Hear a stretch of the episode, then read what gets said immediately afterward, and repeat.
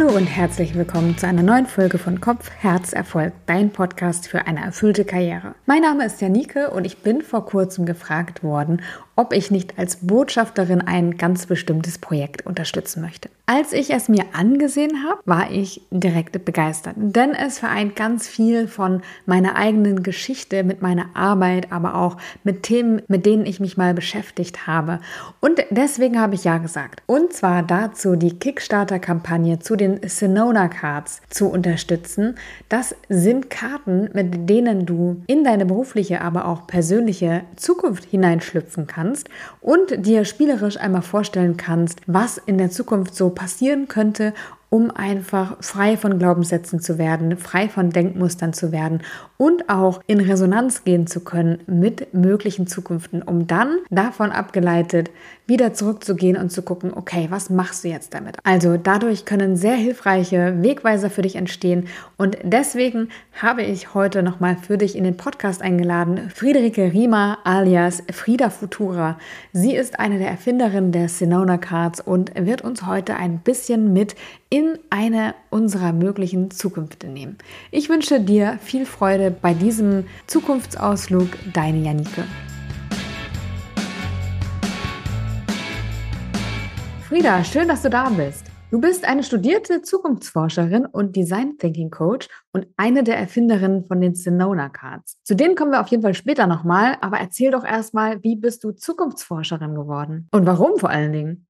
Danke für die Einladung. Ja, Zukunftsforschung habe ich tatsächlich als Masterstudiengang im Internet gefunden. Das war also zufällig erstmal, dass ich mich dafür interessiert habe. Was mich daran sofort angesprochen hat, ist, dass man Zukunft immer noch gestalten kann. Also ich hatte den Wunsch, etwas zu studieren, wo ich danach aktiv werden kann und Menschen mitnehmen kann, etwas zu gestalten. Und da habe ich einfach gedacht, ja, Zukunft ist der Raum, den man gestalten kann. Das möchte ich sehr gerne studieren. Das hat mich sofort angezogen als ich den Podcast vorbereitet habe, habe ich auch gedacht, so der Kern deiner Arbeit ist ja, dass du Menschen anleitest, Zukunft zu gestalten. Und wenn man sich so die Entwicklung in der Welt anschaut, politisch vielleicht, aber auch klimabezogen, dann könnte man schnell den Eindruck gewinnen, was soll ich bitte gestalten? Es sind so große Umwälzungen im Gang, es sind so große Veränderungen und irgendwie das Gefühl, habe ich zumindest immer mal wieder, es gibt schon ein paar Tendenzen, die ich nicht gut finde, die mir vielleicht auch ein paar Sorgen bereiten. Und man könnte den Eindruck gewinnen, ich als Einzelner kann auch gar nichts bewirken. Wie begegnest du Menschen, die so eine Haltung haben? Also erstmal mit Empathie, da ich natürlich dieses Gefühl selber gar nicht so viel verändern zu können, auch selber als Privatperson total gut kenne. Und trotzdem als Zukunftsforscherin ist es mir total wichtig, dass die Haltung, dass man Zukunft gestalten kann, bei jedem Menschen trainiert wird und dann vorhanden ist, weil ich glaube, dass Veränderungen ja durch Gedanken erstmal passieren. Also viele verschiedene Menschen haben einen Gedanken der Veränderung, was sie gerne ändern möchten. Und dann wird dieser Gedanke hoffentlich irgendwann auch eine Aktion. Und so entsteht ja Transformation, so entsteht Veränderung auf der ganzen Welt.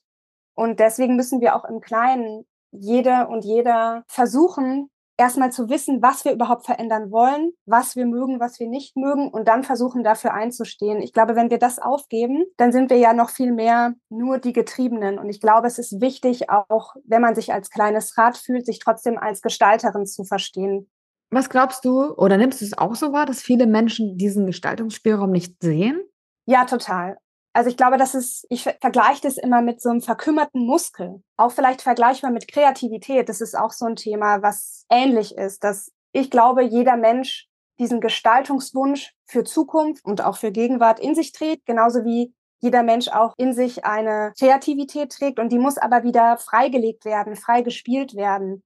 Viele Menschen haben durch die schulische Bildung oder vielleicht auch durch ihren Berufsalltag, durch andere Erfahrungen das Gefühl, dass sie eben nicht im Gestalten sind, im Kreativsein drin sind. Und ich glaube, das ist aber auch ein Muskel, den man wieder trainieren kann, stärken kann.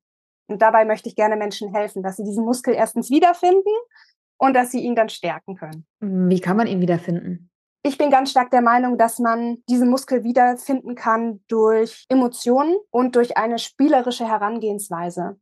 Denn an Informationsmangel liegt es ja nicht, dass wir im Zukunftsgestalten nicht so stark sind. Wir haben ja unfassbar viele Informationen, die die Zukunft betreffen. Wir haben Trendreports, wir haben Nachrichten, Bücher, Also wir werden ja überflutet mit Informationen. Das Problem ist nur, dass wir uns ganz oft damit nicht verbinden können oder wenn ja, oft nur auf einer Ebene der Angst oder der Unsicherheit. Und deswegen glaube ich, dass wir Geschichten des Gelingens eher erzählen müssen und die an Menschen herantragen können. Also eben Geschichten, wie Zukunft denn gelingen kann, Beispiele geben und Geschichten wirklich erzählen, mit denen Menschen auch etwas anfangen können. Also zum Beispiel nicht nur auch in der Organisation jetzt einen Trendreport lesen über, ja, das ist die Zukunft von KI oder das ist die Zukunft von Robotik in deiner Branche, sondern tatsächlich in Szenarien reinzugehen, in Geschichten reinzugehen, wo man sich überlegt, ja, wie könnte denn genau zum Beispiel Robotik jetzt in deinem Unternehmen angewendet werden und wie kann ich ein Szenario aufmachen, wo das positiv sowohl für die Organisation, aber auch für viele MitarbeiterInnen noch ist. Also ich glaube, das ist genau der Unterschied dass, dass es eine Geschichte ist, dass das auch etwas Emotionales ist. Sonst versteht das unser Gehirn auch überhaupt gar nicht. Es ist viel zu abstrakt, viel zu weit weg. Genau diese Brücke versuche ich eben zu überwinden. Wenn ich mich jetzt hineinversetze, so sage ich mal, in meine ganz alte berufliche Vergangenheit, dann höre ich so etwas wie Robotik, dann denke ich, oh nee, keine Lust, äh, schon wieder was Neues lernen. Warum ist es wichtig, solche Szenarien aufzumachen, da reinzugehen, sich das vorzustellen, sich damit zu verbinden? Warum sollte ich das machen? Ich glaube allererstes erstmal, um eine wirklich persönliche eigene Haltung dazu zu entwickeln, weil wir bekommen ja nicht nur Informationen, sondern auch ganz oft schon so die Lesart mitgeliefert. Ne? Also irgendwie KI so und so schlecht oder KI so und so gut. Und ganz oft fehlt uns wirklich so eine eigene Meinung. Ich spreche da auch gerne von sogenannten Used Futures. Also wenn ich Menschen nach Zukunft frage, dann kommt ganz oft so eine Blade Runner Popkultur Mischmasch raus, weil das einfach die Sachen sind, die wir immer wieder konsumieren und wir sind nicht so stark gewöhnt, etwas selber zu produzieren. Das heißt, als allererstes geht es erstmal darum, diese ganzen Infos, die wir über Zukunft haben, zu reflektieren und dann zu versuchen, okay, was ist denn meine eigene Haltung dazu und dann eine eigene Geschichte natürlich mit den Informationen, die es gibt, zu kreieren. Ja, und so diese ganze Rezeption und was es alles schon gibt, sich zu eigen erstmal zu machen. Warum findest du, sind Emotionen so wichtig? Emotionen sind so wichtig, weil unser Gehirn das viel besser verarbeiten kann. Genauso wie Geschichten. Also Geschichten erzählen bedeutet ja eigentlich, dass ich Informationen in einer Art und Weise rüberbringe, dass sie mich nicht nur kognitiv, sondern auch emotional erreicht. Und unser Gehirn funktioniert halt sehr, sehr gut in diesem Bereich, so dass überhaupt erstmal auch wirklich physiologisch, hormonell ein Botenstoff ausgesendet wird, der dir selber sagt, das ist wichtig für dich. Ja, wenn ich jetzt einfach nur über irgendeine Zukunft spreche, in 20, 30 Jahren und das berührt mich aber emotional überhaupt gar nicht, dann denkt dein Gehirn, dass das auch gar nichts mit dir zu tun hat. Also auch selbst wenn ich sage, in 30 Jahren du da und da und halte das aber so abstrakt, dann ist es wirklich ganz schwierig für dich und für dein Gehirn, da dem Wichtigkeit zuzumessen. Das heißt, es ist wichtig, dass das dich emotional abholt, damit du überhaupt Motivation hast, dich darum zu kümmern. Das ist das, was mit dem Thema Zukunft immer schwierig ist. Das ist halt abstrakt, es ist noch nicht da, es ist sehr, sehr weit weg. Das sind alles so Themen, die unser Gehirn nicht so gut findet. Deswegen machen wir auch diesen Neurotrick, Neurotrick, dass wir über Zukunft in der Gegenwart sprechen. Also ich sage nicht, du wirst mal irgendwann einen Quantencomputer bedienen, sondern ich würde dir, wenn ich über Quantencomputing sprechen möchte mit dir, dich in eine Geschichte einbetten, wo du im Jahr 2050 zum Beispiel bist und gerade einen Quantencomputer nutzt, um etwas Bestimmtes zu erreichen. Weiß ich nicht, für dein Kind irgendwas in der Schule zu optimieren oder so. Ja, also ich würde es versuchen, persönlich zu machen und ich würde es in der Gegenwart erzählen weil nur dann weiß ich, dass dein Gehirn ganz genau aufpasst, weil was in der Gegenwart ist, ist interessant. Kannst du mir eine Geschichte erzählen, Frieda? Klar, vielleicht nicht so über Quantencomputing. Wir können aber ja in andere Bereiche gerne reingehen. Ja, leg los. Welche Geschichte möchtest du denn hören? Ich fühle mich gerade wie mein Sohn jeden Abend, den ich auch frage, welche Geschichte möchtest du denn hören? Was soll ich dir denn erzählen? Ähm, also ich soll einfach entscheiden, ja. ähm, ja, gerne. Ich lasse mich überraschen. Ich erzähle dir jetzt eine Geschichte über deine Zukunft. Stell dir doch mal bitte vor, wir sind jetzt im Jahr 2040 und wir sind auch in Berlin und du lebst auch noch in Berlin. Und ja, das Besondere ist, ähm, heute hast du einen Termin und zwar wird dir heute ein Sumpfdach installiert. Das gehört natürlich nicht nur dir, sondern allen Menschen, die mit dir in deinem Haus wohnen, aber hast äh, Anrufe bekommen, dass es da heute losgeht Denn auch euer Haus, in dem ihr lebt, soll jetzt noch klimafreundlicher werden, indem oben auf dem Dach ganz viele Sumpfpflanzen angebracht werden. Und diese Sumpfpflanzen, die sorgen halt dafür, dass das wie eine natürliche Klimaanlage funktioniert und das Stadtklima sehr viel ja, erträglicher und besser macht, denn wir haben dann schon etwas höhere Temperaturen. Und da kommt halt die Klimaresilienzmanagerin heute vorbei und die wird das bei euch installieren. Und das wird natürlich auch deine direkte Umgebung, wird das viel bessere äh, Luft erzeugen. Und da kannst du dich schon mal darauf freuen, dass du jetzt eine der Glücklichen bist, die so ein Sumpfpflanzendach bekommt. Und später hast du aber natürlich nicht nur das zu tun, sondern auch noch einen Termin mit einer Künstlerin, die ein ganz persönliches Kunstwerk für dich machen möchte und die mit dir ins Gespräch geht. Dabei nutzt sie auch künstliche Intelligenz, aber auch so ganz crazy Materialien wie zum Beispiel äh, Weltraummüll und du hattest dir mit deinem Partner überlegt, euch ähm, besondere Ringe aus Weltraummüll formen zu lassen, äh, noch mit so einem kleinen Interface. Und da hast du heute mal so ein erstes Gespräch, wie die Künstlerin dir da helfen kann. Denn äh, Kunst soll natürlich auch im Jahr 2040 für jeden zugänglich sein und diesen persönlichen Ausdruck für jeden ermöglichen können. Ja, das finde ich schon irgendwie zwei ganz coole Termine für so einen normalen Tag im Jahr 2040. Ja, sehr cool. Das war eine sehr schöne Geschichte, Frieda. Tatsächlich begegnet die etwas, mit dem ich mich auch schon mal beschäftigt habe, nämlich ich habe mir überlegt, dass es eigentlich cool wäre, die Nachbarschaft hier zu gestalten und grüner zu machen. Wir ähm, wohnen in einer ganz schönen Ecke aber auch bei uns auf der Straße, die ist vierspurig vor der Tür direkt, ähm, super viele Parkplätze. Da habe ich auch schon überlegt, könnte man das nicht anders gestalten und könnte man nicht irgendwie so zum Strom-Selbsterzeuger Stadtteil vielleicht auch werden und habe überlegt, was ich da machen könnte. Letztendlich fehlt mir aktuell die Zeit dazu mit zwei kleinen Kindern und einem Job und so weiter. Das heißt, es ist jetzt nicht in etwas, was ich in näherer Zukunft machen möchte, aber es ist definitiv etwas, äh, worüber ich nachdenke und das ich mit Sicherheit irgendwann mal angehen werde. Genau, und von daher passte diese Sumpfthematik sehr gut dazu, zu den Überlegungen, die ich schon hatte. Vielen Dank. Ja, gerne. Wie arbeitest du mit solchen Geschichten? Was machst du dann, wenn du die erzählt hast oder wenn du sie vielleicht auch mit anderen gemeinsam entwickelt hast? Diese Geschichten werden ganz oft zu Teilen von Unternehmensvisionen, können zu einem sogenannten Nordstern auch einer Organisation werden. Und ganz oft fließen da natürlich noch viel mehr Trends zum Beispiel hinein. Ne? Also ich habe ja jetzt Bezug genommen auf zwei unterschiedliche Themen, nämlich Gesundheit und Klimaschutz in der Stadt oder auch den Zugang und Umgang mit Kunst in der Zukunft. Aber das gibt natürlich noch viele weitere Themen, die uns persönlich oder auch in Unternehmen beschäftigen. Und diese ganzen Geschichten führen wir dann zusammen und wir gestalten auch sogenannte Rahmenszenarien. Das bedeutet, dass ich im Endeffekt so ein Ausmalbild der Zukunft für meine Kundinnen und Kunden schon mitbringe in denen sie sich dann austoben können. Warum mache ich das? Ich könnte natürlich auch mit einem weißen Blatt anfangen und dann Informationen reingießen und sie fangen einfach an, ein Zukunftsbild zu malen. Ich habe aber ganz stark die Erfahrung gemacht, dass es eben etwas mehr Führung und Geländer braucht zum Denken, wenn man sich in der Zukunft aufhält.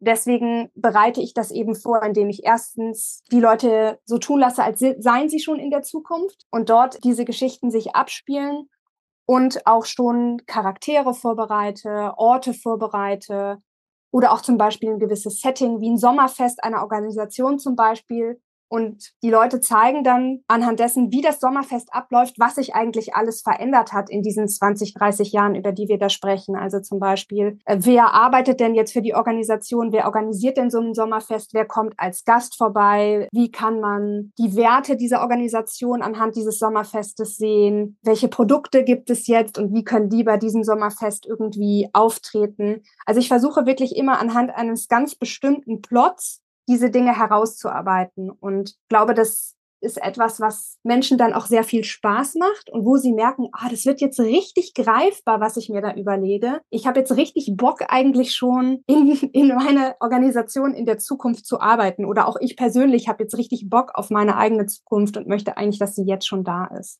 Wenn ich mich jetzt beruflich verändern möchte, also es sind ja die meisten Menschen, die diesen Podcast hören, möchten sich in irgendeiner Form beruflich verändern oder verbessern wie können die solche Zukunftsgeschichten nutzen für ihre eigene berufliche Zukunft und wie können sie da auch hinkommen, selber solche Geschichten zu entwerfen? Ja, ich finde, da kommen zwei Dinge zusammen. Das erste ist, dass ich es, und das wird bei deinem Podcast sicher auch öfter kommen, ganz, ganz wichtig finde, dass man wirklich nach seinen eigenen Potenzialen sucht. Also was möchte ich machen und was kann ich auch wirklich richtig gut?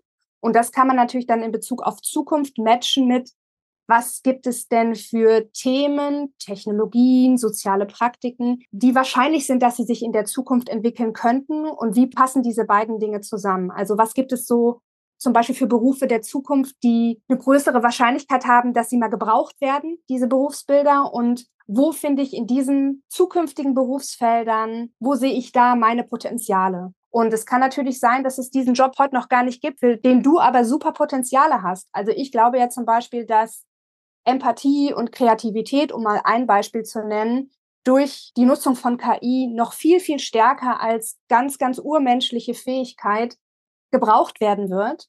Und sich darauf mal zu konzentrieren und dann zu schauen, okay, was könnte das denn für ein Beruf werden später? Ich glaube, das ist sehr, sehr spannend, wenn man sich mit zukünftigen Berufen oder auch zukünftigen Welten auseinandersetzt. Das sind ja jetzt Dinge, die weit in der Zukunft stattfinden. Und ich denke mir, ich habe doch, ich muss doch jetzt entscheiden, was ich jetzt als nächstes mache. Wieso soll ich da erst ins Jahr 2040 gehen und mich damit beschäftigen, weil ich habe doch jetzt das Problem. Also ich muss doch jetzt was lösen. Wieso sollte ich doch so weit in die Zukunft gehen und dann den Bogen zurückschlagen? Super relevante Frage. Genau. Also das habe ich ja auch eben schon mal gesagt. Alles das, was wir uns eigentlich in der Zukunft wünschen, wünschen wir uns direkt, weil sonst hätten wir es uns ja nicht für die Zukunft gewünscht. Das Ding ist nur, wenn wir uns in der Gegenwart aufhalten und dann planen, etwas zu verändern, dann haben wir immer sehr starke Gegenspieler. Und ein großer Gegenspieler sind zum Beispiel Fahrtabhängigkeiten. Das bedeutet, wenn du jetzt eine Idee hast zu den Parkplätzen auf deiner Straße und du möchtest die gerne reduzieren, weil es soll grüner werden in deiner Nachbarschaft, dann wirst du Antworten bekommen aus der Politik, dass das jetzt nicht geht, weil in Berlin sind jetzt andere Dinge geplant worden. Ja, also es gibt einfach schon für heute Praktiken, die kann man jetzt nicht einfach verändern und deswegen ist das jetzt nicht möglich, was du machen willst. Und diese Unmöglichkeitstrigger hast du natürlich auch in dir selbst. Ja, also wenn du sagst, ich möchte jetzt sofort etwas verändern, dann kommt oft ja, aber das kann ich ja jetzt nicht, weil zum Beispiel teilen wir diese Lebensphase, meine Kinder sind ja klein oder ähm, ich habe gerade noch andere Projekte oder oder oder. Das heißt, in der Gegenwart sind wir zwar präsent, wir sind aber auch wahnsinnig abgelenkt von unserem Leben, was uns gerade umgibt und den Gesetzmäßigkeiten und Möglichkeiten, die wir gerade vorfinden. Und ganz oft hilft das total, wenn wir die Zukunft als Raum nehmen, um uns erstmal mental frei zu spielen sage ich immer. Also wenn ich etwas im Jahr 2040, 50, 60 mir vorstelle, dann ist das ein Möglichkeitsraum, in dem Dinge sich noch verändern können. Und allein das ist für uns mental ein absoluter Switch im Kopf, der uns Freiheit gibt, gewisse Dinge überhaupt erstmal denken zu dürfen. Und natürlich können wir uns dann nicht einfach da hinbewegen, da müssen wir Hürden überwinden. Aber um erstmal innovative, wirklich gute neue Ideen zu haben, kann es total helfen, diese größeren Zukunftsräume anzudenken. Und genau deswegen arbeiten wir auch damit. Es geht nicht darum, dass ich sage, ja, also nee, wir müssen jetzt über das Jahr 2042 reden, weil sonst passt es mit deiner Zukunftsvision nicht. Weil ganz ehrlich, wenn man Zukunftsforschung wirklich ernsthaft betreiben möchte, bedeutet das auch, dass ich dir nicht sagen kann, ob das im Jahr 2040 oder 42 so sein wird oder über, ob das überhaupt jemals so sein wird. Das ist aber auch für mich in meiner Art, wie ich mit Zukunft umgehe, nicht die allerwichtigste Frage. Die allerwichtigste Frage ist es, was dir im Heute hilft, um jetzt schon aktiv zu werden, eine Zukunft zu gestalten, die du möchtest und die auch viele andere möchten, dass sie Wirklichkeit wird. Und dafür muss ich dir Ressourcen geben, dafür muss ich dir Methoden an die Hand geben, dass du das machen kannst. Und dieser weite Zukunftsraum ist eine davon. Es geht ja da bei dem Ganzen auch um das Thema Sinnhaftigkeit und Impact. Also wie kann ich Einfluss nehmen? Wie kann ich aber auch was machen, was sinnhaft ist, in dem Sinne, dass es mir wichtig ist und dass es eine, eine Bedeutung für mich hat? Beschäftigst du dich auch damit, wie man herausfinden kann, was das denn überhaupt sein könnte? Ja, absolut. Also ich beschäftige mich damit, indem ich Menschen Geschichten anbiete über mögliche Zukünfte, die es geben könnte sowohl auf individueller Ebene als auch auf der Ebene von Organisationen und gucke halt dann, wie die Reaktion auf diese Geschichten ist. Was ich nicht mache, ist eben dich zu fragen, was möchtest du denn einfach mal? Also so diese, dieses einfach mal in den Raum gefragt, weil dann passiert ganz stark diese Angst vorm weißen Blatt und so ein Überforderungsmoment. Hilfst du den Menschen dabei, Werte für sich zu definieren oder so herauszufinden, was ihnen wichtig ist? Oder passiert das sowieso, indem du die Geschichten anbietest? Genau, indem ich mich mit Zukunftsgeschichten auseinandersetze, habe ich eine emotionale Reaktion sofort auf die Inhalte, die in dieser Geschichte passieren und das ist eine wunderbare Möglichkeit, um seine eigenen Werte dann herauszuarbeiten. Das ist die Technik, mit der ich das mache. Also ich frage nicht, was sind deine Werte und anhand dessen können wir jetzt mal eine Zukunftsgeschichte für dich erfinden, sondern ich biete verschiedene Zukunftsgeschichten an und motiviere auch die Menschen, mit denen ich arbeite, mal in diese Schuhe hineinzusteigen, also so Rollen anzunehmen und zu gucken, ah, wie fühlt sich das an? Was ist daran gut? Wo drückt da der Schuh? Und so ist es ein spielerisches Hin und Her von diesen unterschiedlichen Rollen, wo dann sich ziemlich schnell, sowohl in der Gruppe, aber auch individuell, Werte herauskristallisieren, die mir wichtig sind. Und dann fangen wir an, daraus eine eigene Zukunftsgeschichte zu schreiben. Du hast ja gemeinsam mit Felix, deinem Geschäftspartner, die Sinona Cards entworfen. Ich hatte es am Anfang schon erwähnt. Und ihr habt dazu jetzt ganz brandaktuell auch eine Kickstarter-Kampagne äh, gestartet. Wie funktionieren diese Karten und warum habt ihr sie entwickelt? Ja, die Karten funktionieren so. Wir haben 50 unterschiedliche Persona-Karten, also Geschichten von Menschen, die in der Zukunft leben und dort ganz unterschiedliche Tätigkeiten machen, unterschiedliche Fähigkeiten machen. Und die bieten wir eben an als diese Rollen, in die man hineinschlüpfen darf und auch in diesen Rollen sich mit anderen unterhält und daraus entstehen dann wieder unterschiedliche neue Zukunftsgeschichten, die man selber schreibt, selber also als Individuum oder als Organisation. Also da bieten wir ganz, ganz unterschiedliche kleine Inspirationssnacks mit diesen Karten, die ich immer wieder nehmen kann, um mich in unterschiedliche Zukünfte reinzufühlen. Für wen sind die Karten? Also eigentlich sind die für jeden, der sich dafür interessiert, wie sie er in Zukunft leben möchte. Ich finde es ganz besonders spannend für Menschen, die sich vielleicht gerade etwas stuck fühlen und bereit sind, etwas Neues zu tun. Und da könnte ich mir gut vorstellen, dass die Sonona Cards ein, ein toller Anfang sind, um sich inspirieren zu lassen, wenn es darum geht, welchen Beruf, welche Fähigkeiten möchte ich machen, möchte ich erlernen, um in Zukunft gut aufgestellt zu sein, aber auch etwas zu machen, was mich persönlich ganz besonders interessiert, wo ich mein Potenzial sehe. Und es ist auch spannend für Organisationen, die sich die gleiche Frage stellen, nämlich äh, wie wollen wir eigentlich in Zukunft agieren? Was ist unser Unternehmenszweck in der Zukunft? Und auch da kann man sich ganz viele Inspirationen dafür holen. Und mit Sicherheit auch für Eltern, die sich fragen, was sollen meine Kinder mal machen? Oder wie kann ich meine Kinder unterstützen, berufliche Orientierung zu finden? Weil es ja einfach viele Jobs gar nicht mehr so gibt, oder noch gar nicht gibt, die dann irgendwann ähm, relevant sein können. Also das fände ich einen ganz, ganz schönen Use Case. Ich kenne das ja, dass man solche Unterhaltungen mit seinen Eltern hat, indem man irgendwie so einen Studiengangsführer oder Ausbildungskatalog hat oder irgendwie ja in so ein Beratungsgespräch beim Arbeitsamt geht. Das sind sicher ganz wichtige Sachen. Die Sonona Cards wären eine spielerische, leichtere Möglichkeit, sich mal grundsätzlich mit dieser Frage auseinanderzusetzen und auch ein Zwiegespräch zwischen Kind und Eltern zu gehen und da äh, ja ganz tolle Zukunftsszenarien aufzumachen und dann im nächsten Schritt halt zu schauen, okay, welche Ausbildung passt denn zum Beispiel zu mir, wenn ich diese Interessen jetzt in diesen Karten gefunden habe. Wie kann ich euch und eure Kampagne denn unterstützen, beziehungsweise wo kann ich die Karten erwerben? Die Karten gibt es jetzt auf Kickstarter und dann gibt es ganz unterschiedliche Sets, die man kaufen kann. Ich hoffe ja sehr, dass ihr mit eurer Kickstarter-Kampagne erfolgreich sein werdet, weil ich die Karten einfach so cool finde. Und ich habe gehört, dass die ersten 250 Karten auch günstiger zu erwerben sind, richtig? Ja, das ist richtig. Die gibt's schon für 20 Euro. Und wer da schnell ist, kann sich so eins ergattern auf Deutsch oder auf Englisch. Sehr schön. Frieda, ich danke dir, dass du heute im Podcast zu Gast warst. Ich drücke dir die Daumen für die Kampagne und wünsche dir alles Gute. Danke dir auch, Janneke. Hat Spaß gemacht.